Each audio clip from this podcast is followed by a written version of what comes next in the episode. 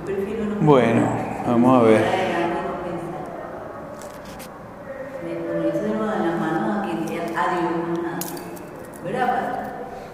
Vamos a comenzarle porque si no después se nos va la hora.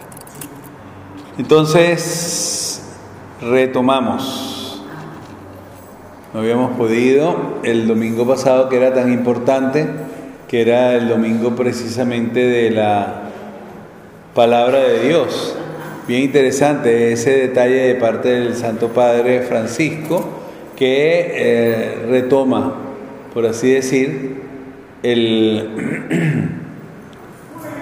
el camino que se hizo en el sínodo de la palabra y un poco.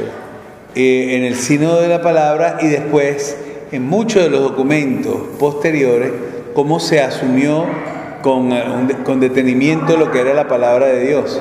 Ahora, el gran problema está en que del dicho al hecho hay un gran trecho. Te bendiga. Este, del dicho al hecho hay un gran trecho.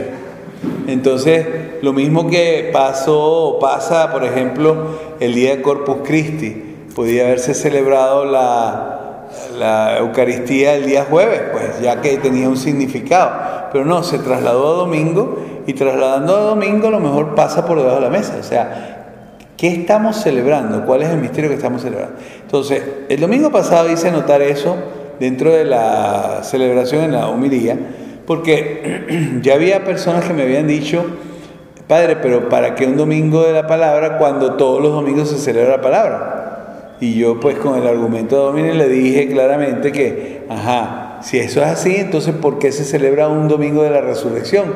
Si todos los domingos se celebra la resurrección. Entonces, lo que hay es que entender por qué se destaca una parte del misterio o el misterio en esa manera. O sea, el día de la natividad del Señor podía ser cualquier día, pero se escogió precisamente ese. Y allí entonces nosotros celebramos el misterio de la natividad del Señor. Entonces, interesante que haya sido escogido el tercer domingo. Yo tengo mi, mi crítica a que quizás nosotros destruimos, y ahí dije, hablé hoy muy fuertemente de mi querida patria Italia, ¿no? que es la que quizás enfatizó lo que ahora a nosotros nos acontece, de que en Italia la Epifanía porta tutte le feste via, o sea, hasta el día de Epifanía hay fiestas, después se acabó, mientras en Venezuela nosotros seguimos hasta este domingo, que es el día 2 de, febrero, y siendo 2 de febrero nosotros tenemos la oportunidad de la presentación del Señor. Pero ¿qué tal si nosotros como liturgistas hubiéramos logrado un periodo suficientemente largo después de eh, la Epifanía, como después de la Pascua? Hubiéramos tenido las Epifanías del Señor y las hubiéramos a lo mejor colocado diferente, el día, este día 40 la presentación del Señor en el templo y después a lo mejor hubiéramos puesto el bautismo del Señor. Se hubiera recortado el tiempo cotidiano, pero ¿cuál era el problema? recortar el tiempo cotidiano hacía un sobrepeso interesante con respecto a la Epifanía. Pero no, terminada la Epifanía se acabó todo, regresamos al tiempo ordinario, primer domingo ordinario, segundo domingo ordinario y ahí estamos, ¿no? Estamos ahorita en el cuarto domingo ordinario. Antes de comenzar a hablar de la presentación del Señor, que es como lo que vamos a celebrar, yo quiero hacerles notar un detalle, y en esto uso un término un poco peligroso. ¿Qué se pierde no celebrando el cuarto domingo? Bueno, por de pronto, las bienaventuranzas, porque es el domingo en el que se celebraba el Evangelio de las bienaventuranzas. Eso es algo pesado, pero entendamos que el privilegio de la presentación del Señor como fiesta está por encima del domingo cotidiano. El que preside, de alguna manera, tiene que jalar lo que es las bienaventuranzas, ya sea en este domingo como en el próximo, para recordar que es el código de vida que nos plantea Jesucristo. O sea, si en un cierto momento Jesucristo se sienta en la montaña, es para pontificar como el nuevo Moisés, ¿no? Hacer notar lo que es el código de vida del cristiano. Y el código de vida cristiano son las bienaventuranzas. Entonces hay que estar muy atentos a eso, ¿no? Dije que se pierde, por eso usé un término y, primero lo, lo pincelé antes de, de lanzarlo. Eh, es un término muy duro porque uno dice se pierde, ¿no? Siempre hay la oportunidad de... Lo que pasa es que, bueno, el que no se preocupó de, de buscarlo, este, a lo mejor se siente que no, no era importante el Evangelio de ese domingo, y sí es importante. Bien, ahora vamos entonces a, lo que vamos a hacer, que es, el domingo es el domingo cuarto del tiempo cotidiano, pero es la celebración de la fiesta de la presentación del Señor, 2 de febrero, día 40 después de la Navidad. Aunque les parezca extraño, ya pasaron 40 días del día de Navidad. Bueno, en, el, eh, en la hojita domingo vamos a encontrar este comentario tomado de las palabras del Papa Francisco y del Evangelio. La palabra del Papa Francisco es, Jesús ha venido para hacer caer las falsas imágenes que nos hacemos de Dios y de nosotros mismos, para rebatir las seguridades mundanas sobre las que pretendemos apoyarnos, para hacernos resurgir hacia un camino humano y cristiano verdadero sobre los valores del Evangelio. Porque la presentación del Señor no es que fueron al templo. Es que allí sucede algo muy interesante. Entre paréntesis lo haré ver en el momento que hablemos del Evangelio. Quienes se dan cuenta de lo que está sucediendo no son precisamente los sacerdotes y los levitas que estaban en el templo, sino estos dos ancianos que reconocen que se está cerrando el Antiguo Testamento. Bien, la frase es que destaco esta vez es luz que alumbra las naciones y gloria de tu pueblo Israel. Entonces parto de un presupuesto que todos hemos vivido. Encontrar las cosas en la oscuridad, dar tumbos y traspiés cuando todo está en tinieblas, es una experiencia que hemos hecho todos muchas veces, cuando se va la luz de repente y ni el celular tenemos para iluminarnos. Y es que por ello, y es por ello que en un evangelio tan especial como el de hoy, que cierra definitivamente el tiempo de Navidad con una oportunidad dominical, encontramos unos ancianos que la vida ya estaba recortándoles la luz de los ojos y que aprendieron a ver más allá, cuando aún los sacerdotes y levitas no se percataron de que realmente en ese niño estaba entrando Dios por primera vez y físicamente en su templo. Dios puede pasar a nuestro lado y nosotros podemos estar enredados aún en cosas sagradas. Cuanto más en la penuria de cada día y la angustia de lo que pueda pasar. Y Dios está allí en tus fragilidades, en tus preocupaciones, haciendo camino junto a ti, silencioso e inadvertido no le gustan los bombos y platillos. Es más cercano a una brisa suave en medio del calor, la inconsistencia y la impaciencia de nuestro cuerpo y nuestro espíritu. Nada es tan íntimo, nada tan real ni tan palpable. Dios aquí haciendo historia conmigo, que no me abandona y que me sigue inyectando ilusiones para vivir aire para destinar a mi vida ahogada y a veces sin sentido. Un Dios que se hizo luz para quienes viven con los ojos tapados por tanta discordia y chisme. Un Dios que da razones para seguir corriendo en su dirección y no abandonar la carrera que se me presenta, siempre cuesta arriba, por delante. No quiere, más, no quiere para nada que el rompecabezas de tu vida quede a la mitad en la caja, cuando hay tantas cosas todavía por ver y por vivir. No somos absurdos caminando hacia ningún lugar. Somos seres amados por Dios al extremo de que, de, aunque atravesados en nuestro corazón por una espada de dolor, levantamos nuestras cabezas para ver el sol que nace donde ayer se oscureció. Gracias Señor sobre tus razones colocaré todo lo que me espera por vivir, para un día poder decir con certeza, ahora puedes dejar a tu siervo irse en paz. Bien, esto es como una especie de introducción para entender la celebración que estamos nosotros a punto de tener el domingo. Vaya, si rompemos con todo el esquema de un domingo, como les decía anteriormente, un domingo en el que el Evangelio es nada menos y nada más que el de las bienaventuranzas, si rompemos con ese esquema es porque tenemos que valorizar quizás lo otro. Y aquí lo que quiero yo pues destacar en ese domingo.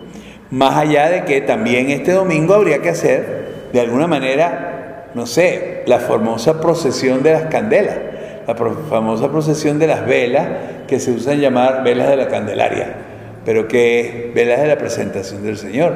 Sale al encuentro del Señor dos personajes con sus velas casi acabadas, pero son los únicos que tienen vela encendida.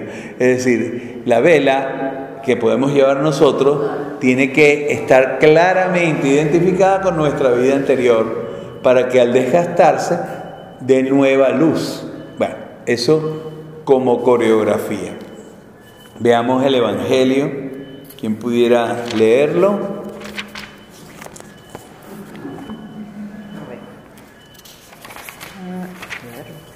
Es largo, sí. Lectura del Santo Evangelio según San Lucas. Transcurrido. Sí, es según San Lucas, sí, ponte a la luz para que sea más fácil. Transcurrido este tiempo de la purificación de María, según la ley de Moisés, ella y José llevaron al niño a Jerusalén para presentarlo al Señor, de acuerdo con lo escrito en la ley todo primogénito varón será consagrado al Señor y también para ofrecer, como, se dice, como dice la ley, un par de tórtolas o dos pichones. Vivía en Jerusalén un hombre llamado Simeón, varón justo y temeroso de Dios, que aguardaba el consuelo de Israel. En él moraba el Espíritu Santo, el cual le había revelado que no moriría sin haber visto antes al Mesías del Señor. Movido por el Espíritu, fue al templo y cuando José y María entraban con el niño Jesús para cumplir con el precepto por la ley, Simeón lo tomó en brazos y bendijo a Dios diciendo, Señor, ya puedes dejar morir en paz a tu siervo, según lo que me habías prometido porque mis ojos han visto a tu, salvador, al que has preparado para el bien de todos los pueblos, luz que alumbra a las naciones y gloria de tu pueblo Israel.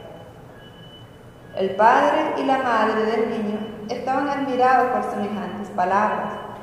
Simeón los bendijo y a María, la madre de Jesús, le anunció, este niño ha sido puesto para la ruina y resurgimiento de muchos de Israel, como signo que provocará contradicción, para que queden al descubierto los pensamientos de todos los corazones. Y a ti una espada te atravesará el alma. Había también una profetisa, Ana, hija de Padonoel, de la tribu de Aser. Era una mujer muy anciana de joven había vivido siete años casado y tenía ya 84 años de edad. No se apartaba del templo ni de día ni de noche, sirviendo a Dios con ayunos y oraciones. Ana se acercó en aquel momento, dando gracias a Dios y hablando del niño a todos los que aguardaban la liberación de Israel. Y cuando cumplieron todo lo que prescribía la ley del Señor, se volvieron a Galilea, a su ciudad de Nazaret. El niño iba creciendo y fortaleciéndose se llenaba de sabiduría y la gracia de Dios estaba en él. Palabra del Señor. Gloria a ti, Señor Bien, eh, la primera cosa que impresiona es que es largo, son 20, quizás 18 eh, versículos. Hay algo que decir que me gusta destacarlo y es que eh, en muchos leccionarios lo pone entre corchetes, diciendo por motivos pastorales puede omitirse. Pero ese por motivos pastorales a se me hace preguntarme, pero por motivos pastorales voy a quitar precisamente el contenido. Entonces, vamos, ¿qué, qué puse? La comiquita. ¿no? Es como quien dice, nada más que las primeras líneas y con eso ya tengo. No, aquí hay tela que cortar.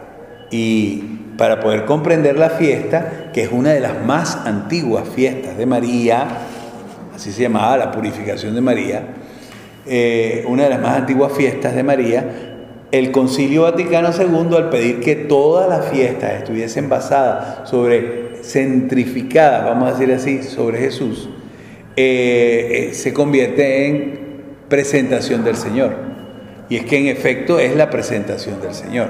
La purificación de María, vaya, la pobre más bien a pasar vergüenza, porque ¿qué tenía que purificar? ¿No? no había nada que purificar. Pero bueno, entonces, transcurrido el tiempo de la purificación de María, que son los 40 días, fueron a llevar al niño a Jerusalén, estaban por supuesto entonces de, regreso. Y regresan a Jerusalén, o sea, que Jerusalén se convierte en un habitué, después lo vamos a volver a ver a los 12 años, ¿no? Para presentarlo al Señor, y aquí viene una frase bien interesante que, eh, que categoriza lo que está sucediendo. Él es el primogénito, y el primogénito debía ser consagrado a Dios. Así como los primogénitos de los animales eran holocaustos, los primogénitos eran consagrados a Dios al servicio del templo o al servicio de Dios en donde se encontraran. Bien, pero había que rescatarlos. Y el rescate era un cordero, pero eso era para las personas que podían darse el lujo de tener un cordero. Aquí eran dos pichones. Dos pichones que van a ser quemados en holocausto. Bueno, ellos van a cumplir. El templo, recuérdense que es el segundo templo. El primer templo fue destruido y el segundo templo que es enviado, por decir así, a construir al pueblo este que regresa de la diáspora, este segundo templo, para aquellos que habían conocido el primero, les parecía que era una birria, pues una cosa ni siquiera bien, bien destacada eso hizo que muchos de ellos despreciaran este segundo templo porque el templo de Salomón sí había sido llamativo. Bueno, pues es en el segundo templo en el que va verdaderamente el Hijo de Dios.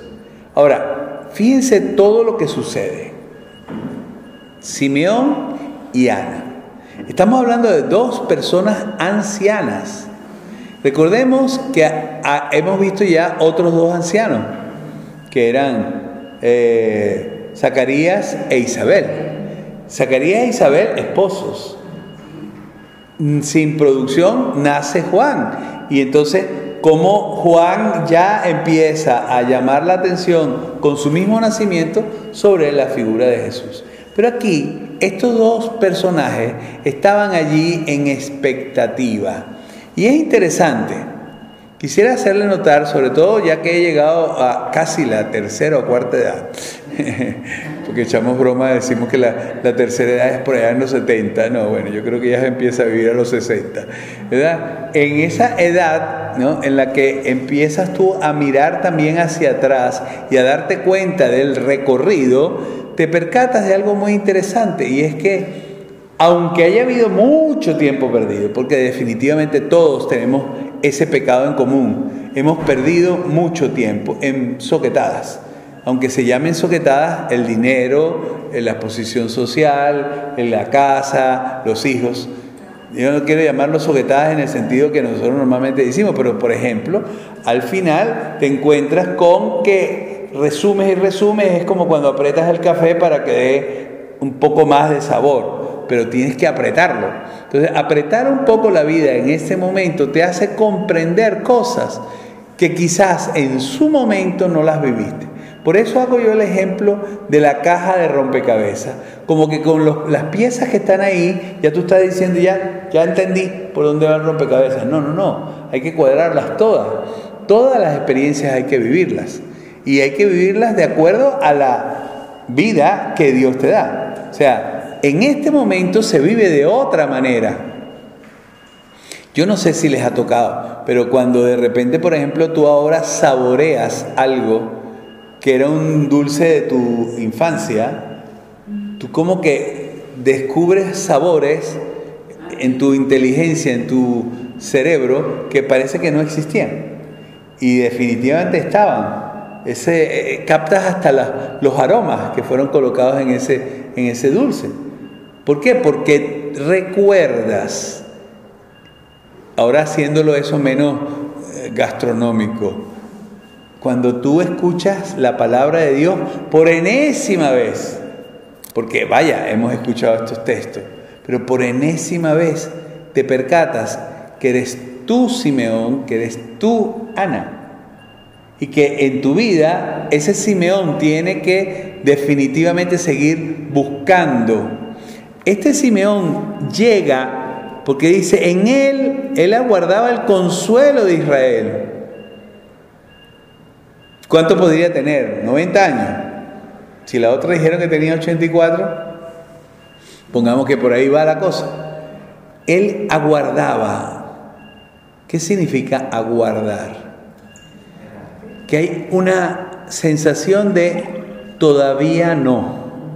O sea, no me he, no he realizado realmente por completo el proyecto de vida que tengo en mi corazón. Eso me lleva a guardar. A guardar. Siento que está dentro, pero al mismo tiempo me, me empuja a salir. No es quien ya tiene y entonces veo como lo estiro, sino quien aguarda, está en expectativa. Y él no aguardaba cualquier cosa, aguardaba el consuelo de Israel. O sea, cualquier cosa podía haber sido, no sé, la esperanza de que Israel fuera un pueblo libre. No, consuelo. Una palabra muy hermosa que ha, ha restablecido el Papa Francisco, la, ha colocado casi que a, a la base de la caridad. Consolar. Que consolar no es decir, ay, pues, pobrecita, o tampoco, bueno, hay que, hay que, ¿cómo se llama? Hay que prepararse también para estas cosas. No, no, no. Consuelo es experimentar el dolor del otro, sentirlo en tu corazón y ser capaz de estar ahí al lado sosteniendo. Sosteniendo. Vamos, la consolación es definitivamente quinta esencia de la caridad. Bien, en él moraba el Espíritu Santo. Y este Espíritu Santo empieza a aparecer por todas partes, ¿no? Lo vamos a encontrar después en el bautismo del Señor. Pero en él moraba. O sea, ese hombre había atesorado la presencia del Espíritu Santo. Y estamos hablando del Antiguo Testamento, porque lo vemos muy clarito en el Nuevo Testamento, cómo, cómo hace desastres, porque el Espíritu Santo donde entra hace desastres, ¿no? O sea, no deja títere con cabeza, busca siempre empujar a la persona a más. Bueno, este sentía la presencia de Dios y sabía de que no moriría sin haber visto al Mesías del Señor. Ahora, uno de los problemas que tenemos todos los que hemos llegado a una cierta edad es que nos tenemos que operar de catarata. Todavía a mí no me ha llegado, pero seguramente que llegará. Tenemos que operarnos de catarata. ¿Qué significa? Que el vitrio, el humor vitrio está endurecido tanto que no funciona. Hay que cambiarlo para poner algo que sea más, más suave, que pueda utilizar, ¿no? que el ojo, el ojo pueda aplastar y ayudar. Aquí hablando soquetadas, porque yo no soy oculista. Pero aquí está el problema. El, anciano normalmente no ve porque tiene eso, cataratas en los ojos. Tiene unos velos en los ojos. Y es por eso que muchas veces uno se pregunta, bueno, ¿y por qué llegado a una cierta edad empieza a fallar los oídos, empiezan a fallar los ojos? ¿No? Mi papá me decía, ahora que yo puedo tener el tiempo para escuchar música, no la oigo. Yo le decía, papá, para que escuches toda la música que está atesorada en tu corazón, ¿verdad? Una buena solución, pero al final es verdad. O sea, empieza a escuchar desde dentro, porque hay un montón de cosas dentro de ti que todavía hablan. Y este señor se había dado cuenta, porque el Espíritu Santo se lo había dicho, de que no moriría. Sin haber visto al Mesías. Y de ese movido por el Espíritu Santo fue al templo. O sea, aquí, este es mi día. Yo no sé si ustedes se han levantado alguna vez con esa sensación. Es hoy. ¿No? Y entonces dice, bueno, hoy lo tengo que vivir intensamente. No sé si tengo mañana, pero hoy lo tengo que vivir. Bueno, y este fue el caso. Y fue cuando entraba José y María con el niño para cumplir lo prescrito. Inmediatamente dice, lo toma en brazos. Es decir, aquí hay una conexión hermosa entre el Antiguo y el Nuevo Testamento. El Nuevo Testamento es tomado en brazos del Antiguo Testamento que está lleno del Espíritu Santo y de esperanza y buscando el consuelo. Y entonces se lanza el cántico que nosotros, los que celebramos la oración de completa, lo decimos todos los días. Ahora, Señor, puedes ya dejar morir en paz a tu siervo. ¡Wow! porque lo que me habías prometido ya mis ojos lo han visto. Al que has preparado para bien de todos los pueblos, porque este tremendamente hebreo y tremendamente del Antiguo Testamento se da cuenta que es para todos los pueblos. Se dan cuenta cómo puede tener una mente verdaderamente juvenil. Y ahora permítame un paréntesis. Veo mucho muchacho viejo anquilosado, enredado en las cuatro cosas que sabe hacer y que quiere hacer, pero que no ve más allá. Y veo viejos soñando, pensando en cosas, haciéndose proyectos, sentándose en inseguridades y haciendo realmente vida.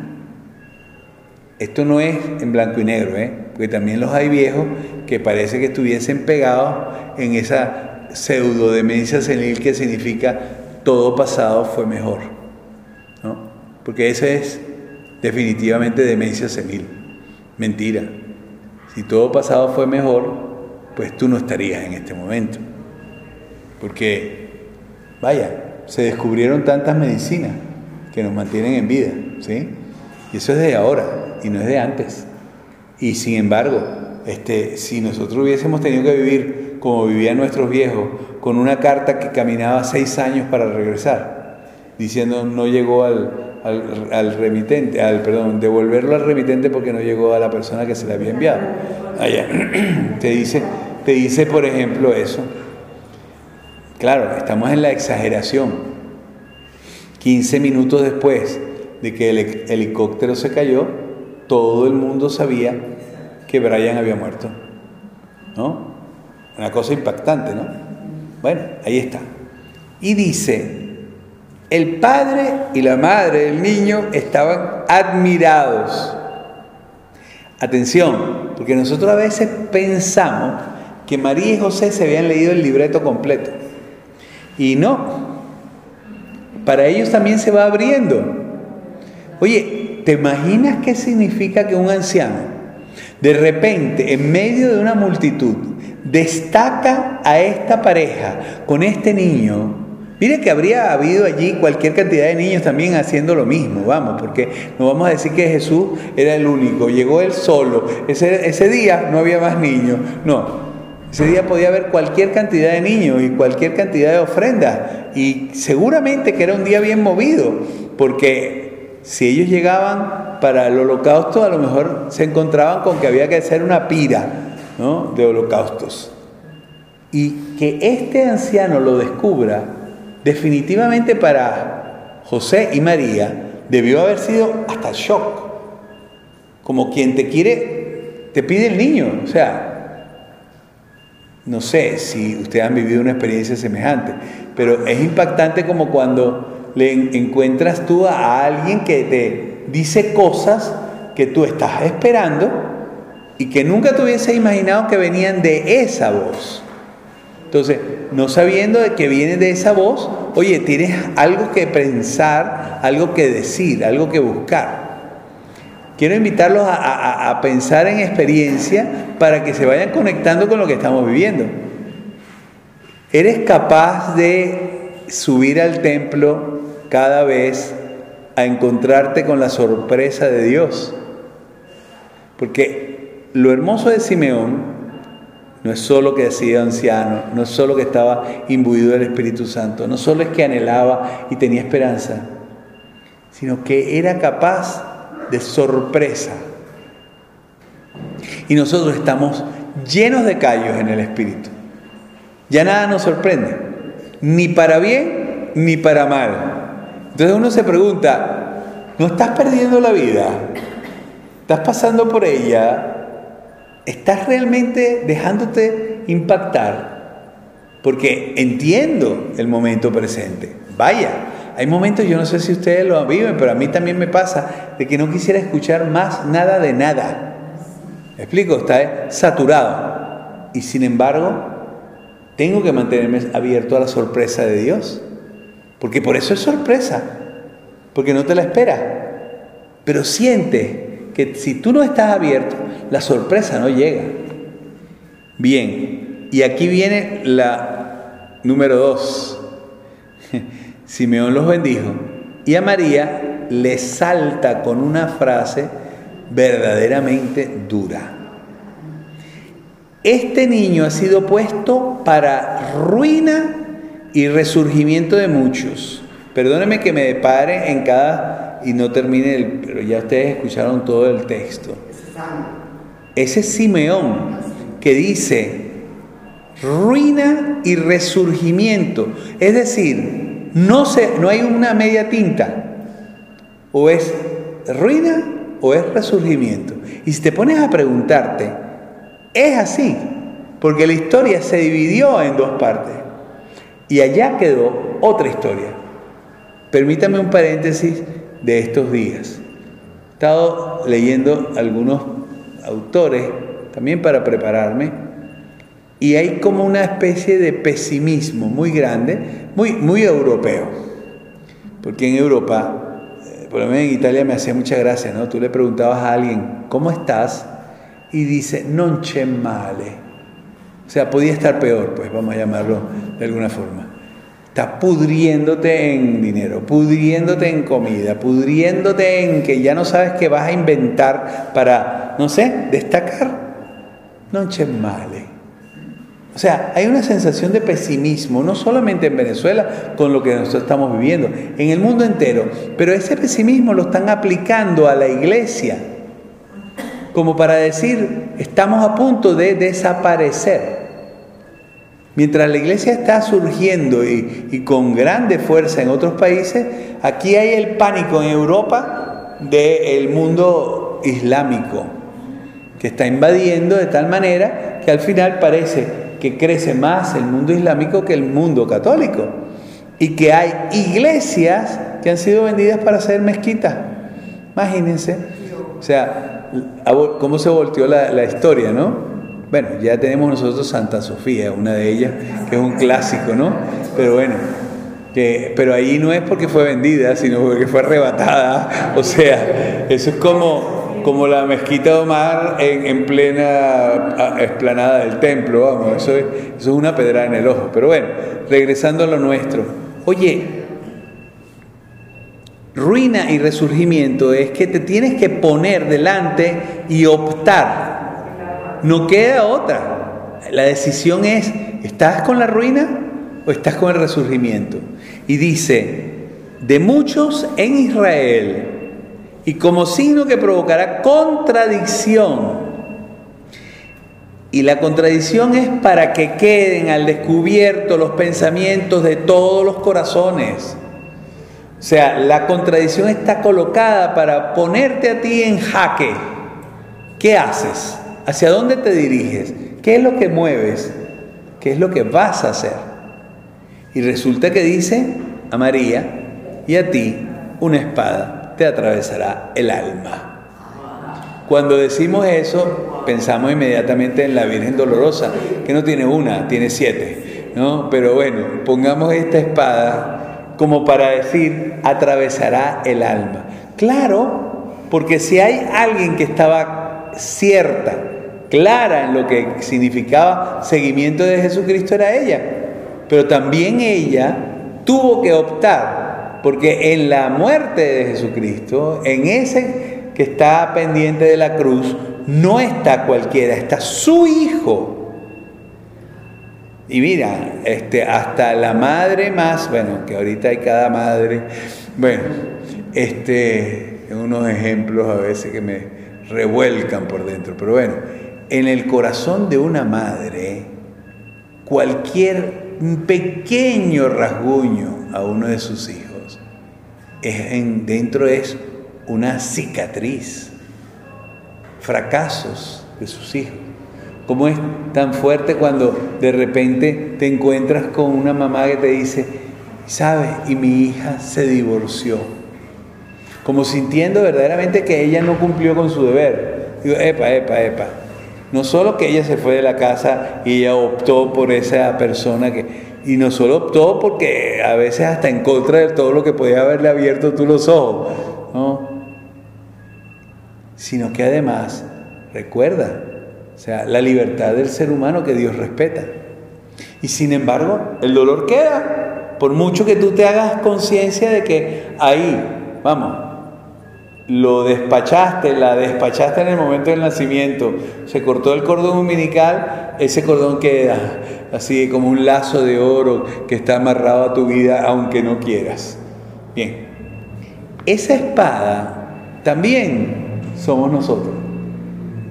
Porque en esa contradicción, en ese ruina, en ese resurgimiento, María está sufriendo.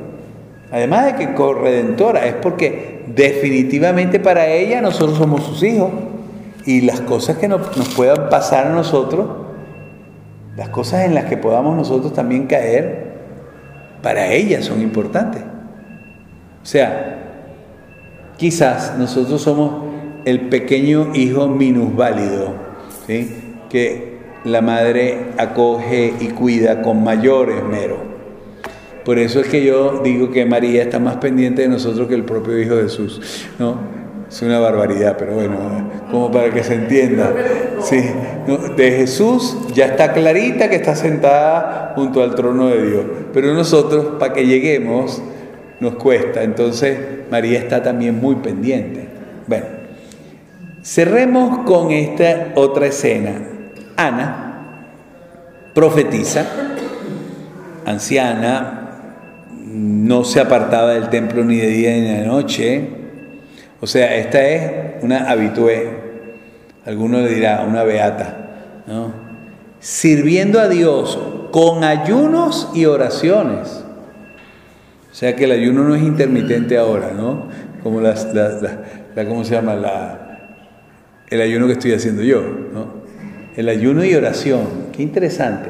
Recuérdense la frase que después Jesús una vez dice, este tipo de demonio no sale sino con ayuno y oración. Y cuando estamos hablando aquí de ayuno, ustedes tienen todas las coreografías típicas del ayuno, ¿no? Que no es solamente no comer, porque eso se aguanta. Es ayuno de mala crianza y de cabezas duras. Pero bueno, Ana se acercó en aquel momento y dando gracias a Dios y hablando del niño a todos los que aguardaban la liberación de Israel. Mientras Simeón se, centra en el niño, Ana sale a proclamarlo. Vean las dos figuras del Antiguo Testamento. Hermosa la figura de Ana, que es profetisa, aquí lo decía, que había sido una mujer profetisa, definitivamente tenía una visión futuro, una visión de Dios en la historia que quizás los otros no tenían. Y esta se convence de primera mano de que ese que está allí es el que están ellos aguardando, los que aguardaban la liberación de Israel. Me interesa que se percaten de los dos personajes. El uno se centra en el niño, la otra lo proclama. Estos dos movimientos pasan al Nuevo Testamento y son importantes. Discípulo, misionero las dos figuras que se han ido trabajando en los últimos años, que van de la mano. No se es solo discípulo para quedarte sentado a los pies de Jesús. Se es discípulo para ir afuera a proclamar lo que tú acabas de escuchar. Y bien, después viene cuando se cumplieron todo lo que prescribía, se volvieron a Galilea, a su ciudad de Nazaret. Y qué hermosa frase con la que se cierra y en Venezuela se utiliza. El niño iba creciendo y fortaleciéndose y se llenaba de sabiduría y la gracia de Dios estaba con él. ¿Eh? Esa es la paradura del niño, ¿no? Ahí verdaderamente captamos que el niño ha llegado a el sitio donde debe crecer, Galilea. En esta semana, hace creo que dos semanas, hablé de lo que significaba Galilea para nosotros. Sí, el domingo anterior. Este, el domingo, sí. Sí, sí. Este domingo fue, claro, claro, claro, claro. Este domingo pasado hablé de la Galilea que había en cada una de nuestras vidas y cómo allí la frase es también para ti. Eh, fortalecerse, crecer, llenarse de sabiduría y gracia. Todo eso está en Galilea, en tu Nazaret. Bueno, creo que he gastado, uy, súper, súper, pero vamos aunque sea a, a leer las dos lecturas. Primera lectura, aquí por el sol que nace aquí a la izquierda. Ajá, qué bueno, qué bueno. Regresamos a, a lo que ha de ser. Ajá, está bien. Entonces, eh, la primera lectura que es Del libro del profeta Malaquías. Ujú. He aquí que yo envío a mi mensajero. Él preparará el camino delante de mí. De improviso entrará en el santuario el Señor, a quien ustedes buscan. El mensajero de la alianza, a quien, a quien ustedes desean. Miren, ya va entrando, dice el Señor de los ejércitos. ¿Quién podrá soportar el día de su venida?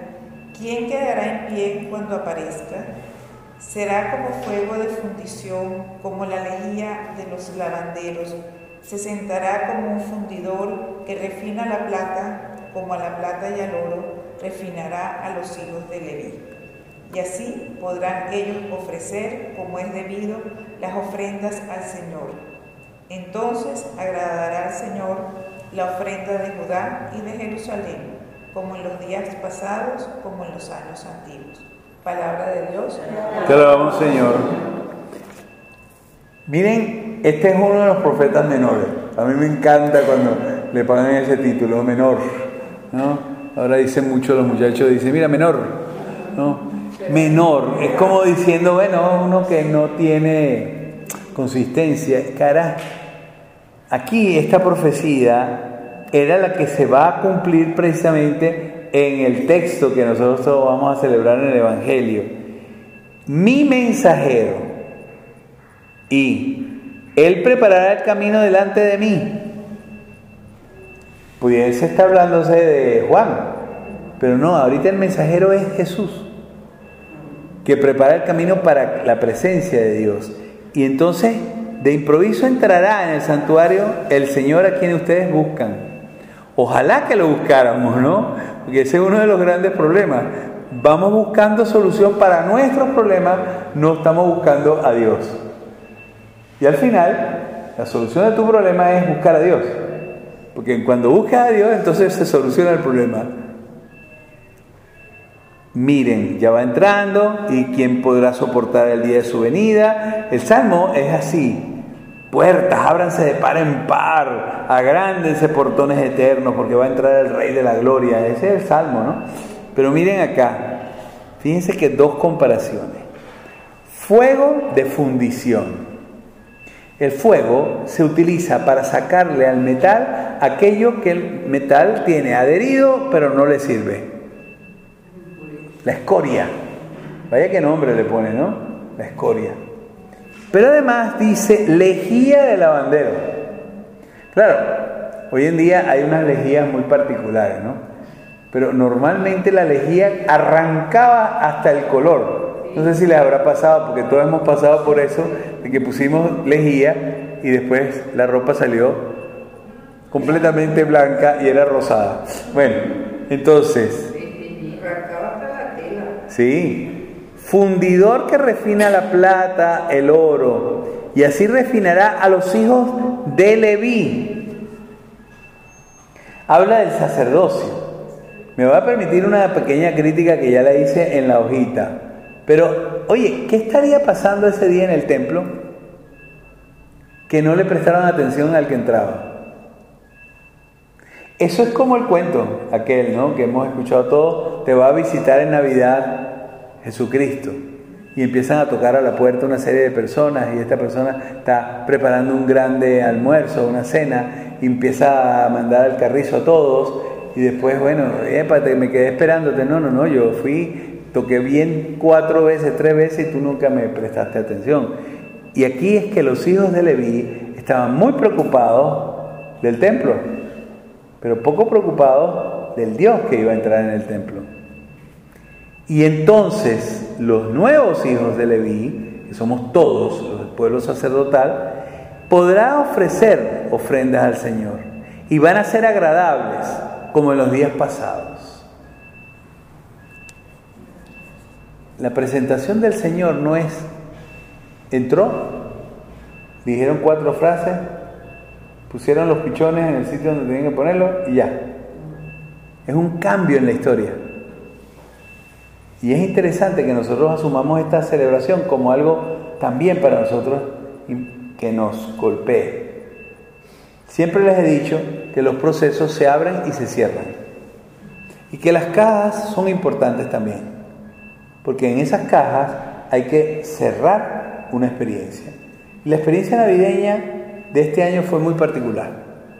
Yo creo que todos la vivimos de manera muy fuerte. ¿no? Al punto de que este, algunos decíamos no va a haber Navidad. Después hubo ese volcamiento de dólares para que hubiese de todo, una ficticia fiesta para regresar a lo de siempre. Entonces, cerrar Navidad también es cerrar esas hipótesis crudas que a veces nos, nos, venden. Y dije hipótesis crudas porque parecen y al final no están ni siquiera, no son ni siquiera comestibles, no son ni siquiera seguibles. Estoy usando términos que no existen en español, pero para que me entiendan. O sea, ¿qué seguimos? ¿A quién? ¿Cómo? ¿Con qué? Bueno, veamos por lo menos para leerla y después decir una palabra, la carta a los hebreos.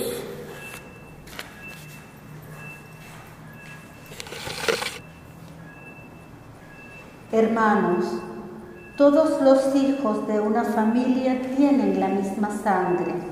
Por eso, Jesús quiso ser de nuestra misma sangre, para destruir con su muerte al diablo, que mediante la muerte dominaba a los hombres y para liberar a aquellos que, por temor a la muerte, vivían como esclavos toda su vida. Pues, como bien saben, Jesús no vino a ayudar a los ángeles, sino a los descendientes de Abraham. Por eso tuvo que hacerse semejante a sus hermanos en todo, a fin de llegar a ser sumo sacerdote, misericordioso con ellos y fiel en las relaciones que medían entre Dios y los hombres y expiar así los pecados del pueblo. Como él mismo fue probado por medio del sufrimiento, puede ahora ayudar a los que están sometidos a la prueba. Palabra de Dios. Bien, esto va a redondear lo que hemos estado tratando de decir. Somos de la misma sangre, fuimos también nosotros colocados como signos de contradicción, hemos de vivir llevando una noticia de vida y no de muerte. Fíjense que aunque Simeón pide la muerte, pide ese el descanso, de haber llegado, de haber entendido, de haber visto, pero una vida completa. Y después dice, no es a los ángeles, es a los descendientes de Abraham, a los seres humanos para que misericordioso con todos, Él mismo se ha probado en el sufrimiento. O sea, se hizo uno de nosotros hasta en el sufrimiento. Bien, concluyo. Creo que debemos agradecer a Dios que este año 2020 nos haya tocado una fiesta para comenzar el mes de febrero. Una fiesta que puede pasar muchísimas veces por debajo de la mesa. Eh, interesante, este año nosotros tuvimos Epifanía el día 6. Si ustedes bien recuerdan, la iglesia estaba llena como si fuese Pascua. A mí me gustó muchísimo eso porque dije, definitivamente el poder de la convocatoria del número 6 de enero. Pero el 2 de febrero, vamos, si no es en la, en la tradición sobre todo andina, ¿no? De, los, de las paraduras del niño, puede pasar totalmente por debajo de la mesa y es uno de esos misterios que verdaderamente vale la pena sacarle ¿no? hasta la última gota, hasta la última fibra. Creo que se ha comprendido con lo que hemos dicho. ¿Hay alguna pregunta? Porque aquí todos mandaron saludos, pero nadie hizo pregunta. Hasta uno dijo que estoy igualito. ¿Igualito a qué? Si hay alguno que dice que, que regresé hace 20 años atrás pero con el cabello blanco. Es profundo lo que digo. Sí, complicado y profundo. Ahora, ubicándose uno, porque una de las cosas que quizás yo no había vivido nunca era fijarme en Simeón y en Ana, el, la, el Simeón y la Ana que tenemos cada uno por dentro. No me había enfocado nunca en ese punto, ¿no? Y bueno, por todo lo que he estado tratando de preparar los textos, me di cuenta de que hay que vivir con la esperanza, hay que vivir con la sensación del consuelo, pero hay que vivir para transmitirlo, porque, vamos, pudiésemos ser unos agoreros, unos profetas del desastre todo el tiempo. Y entonces, ¿Dios para qué? Cuando de repente tú ubicas acá y en lugares semejantes al nuestro la experiencia de vida que significan ciertas cosas. Por ejemplo, no sé, la fiesta de Don Bosco que vamos a celebrar, el mismo 31, ¿no? el primero que lo van a celebrar en el oratorio, una fiesta que, que sigue llamando a la juventud, que sigue invitándolos a, a sentirse amados. Oye, no podemos solamente vivir en la tragedia que existe, que la tengo en las narices, que no estoy diciendo que no sea verdad, pero que también tengo que aprender a ver la diferencia. Si no, yo me convierto en aquellos que van detrás de la ruina y no del consuelo, no de la salvación.